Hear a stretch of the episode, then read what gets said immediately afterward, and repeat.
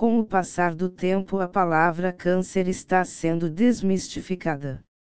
No entanto, outro termo assusta, metástase. A boa notícia é que, com os avanços dos últimos anos, o câncer de mama metastático deixou de ser sinônimo de sentença de morte. Ao contrário disso, é crescente o número de novas opções de terapias-alvo que aumentam o tempo e qualidade de vida das pacientes metastáticas. A era da medicina de precisão tem sido o fio condutor desta revolução dos novos tratamentos que estão proporcionando aos pacientes com câncer de mama mais chances de cura e ganhos significativos de sobrevida. O objetivo principal destes novos tratamentos oncológicos é atingir as características moleculares, conhecidas como mutações, que são exclusivas das células tumorais da paciente. Em linhas gerais, além de características clínicas e histopatológicas da paciente, é analisado o perfil genético do tumor. Identifica-se quais mutações erros que ocorreram no código genético daquele tumor e, com isso, usar-se medicamentos que são especialmente desenhados para atacar estas alterações que levaram ao desenvolvimento do câncer. Os testes genéticos são os maiores aliados da medicina de precisão. Alguns deles analisam o perfil molecular de genes associados com risco hereditário de câncer, conhecidos como painel germinativo ou hereditário. Neste teste é possível identificar se uma paciente apresenta risco pessoal de desenvolver o câncer de mama ou outros tipos de tumores ao longo da vida. Cerca de 10% de todos os casos de câncer de mama são hereditários, sendo a síndrome de câncer de mama e ovário hereditário, BOC, na sigla em inglês, associada a mutações nos genes GRCA1 e GRCA2, a mais prevalente. Os testes moleculares no tumor, ou testes somáticos, também se tornaram essenciais no sucesso da medicina de precisão. O exemplo mais evidente está no câncer de pulmão.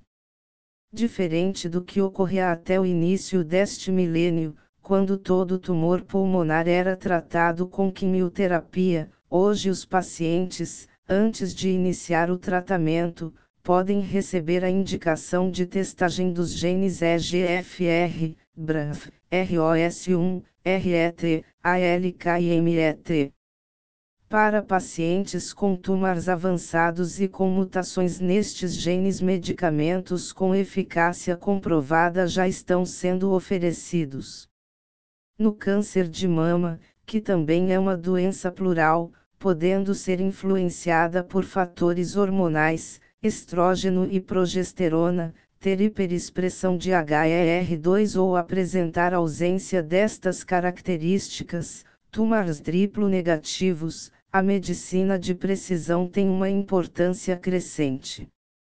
E o papel da medicina de precisão se evidencia no Outubro Rosa, quando se aborda a importância do diagnóstico precoce como um alerta aos números exorbitantes de mulheres que são diagnosticadas tardiamente e já em estágio avançado de câncer de mama.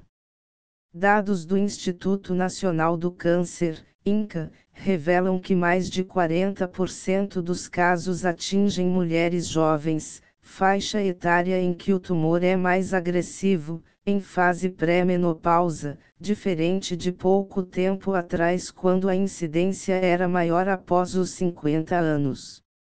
Estima-se, ainda, que para os próximos anos a taxa de novos casos aumente.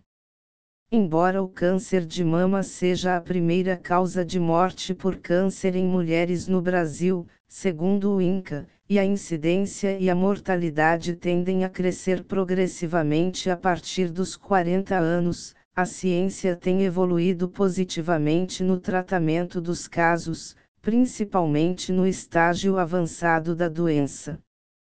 Terapias-alvo para câncer de mama avançado. Como descrito, o conhecimento sobre as mudanças genéticas que causam o câncer apontou caminhos para a ciência desenvolver novos tipos de drogas que atacam receptores ou proteínas intracelulares específicos. Dentre estas terapias-alvo estão as inibidoras da hiperexpressão de HER2. Uma em cada cinco mulheres com câncer de mama, apresenta uma hiperexpressão de proteína promotora de crescimento conhecida como HER2 na superfície das células tumorais. Essas neoplasias foram denominadas cânceres de mama HER2 positivos e geralmente crescem e se espalham de forma mais agressiva. Para bloquear o tumor, diferentes tipos de drogas foram desenvolvidas para atingir a proteína HER2. São as chamadas terapias anti-HER2, que consistem em anticorpos monoclonais de proteínas do sistema imunológico, anticorpos, que são projetadas para se anexar a um alvo específico, seguindo o conceito de cavalo de Troia, que avança sobre o alvo, para destruí-lo. Nesse caso, eles se ligam à proteína HER2 nas células cancerosas, impedindo o seu crescimento. As mais utilizadas. Trastuzumab para câncer de mama avançado, o tratamento geralmente é administrado enquanto a droga for útil e conseguir reduzir o tamanho dos tumores ou retardar o desenvolvimento do câncer de mama avançado HER2+. Também é indicada para estágio inicial. Pertuzumab é o primeiro tratamento para câncer de mama avançado HER2+ quando combinado com trastuzumab e quimioterapia pode retardar a progressão da doença e aumentar a sobrevida comparando com a administração isolada do trastuzumab e da quimioterapia. A do trastuzumab intancina, TDM1, atuação de trastuzumab junto com uma quimioterapia indicado quando o tumor continua progredindo após o tratamento com o trastuzumab e uma quimioterapia com taxanus. Trastuzumab deruxtecan uso do trastuzumab com o medicamento quimioterápico deruxtecan. Indicado quando o tumor progredir após dois ou mais tratamentos com medicamentos que tenham como alvo as células HER2+ tucatinib, neratinib e lapatinib inibidores de tirosina, uma classe de medicamentos, que tem como alvo enzimas importantes para as funções celulares. Esses medicamentos bloqueiam as enzimas tirosina quinase.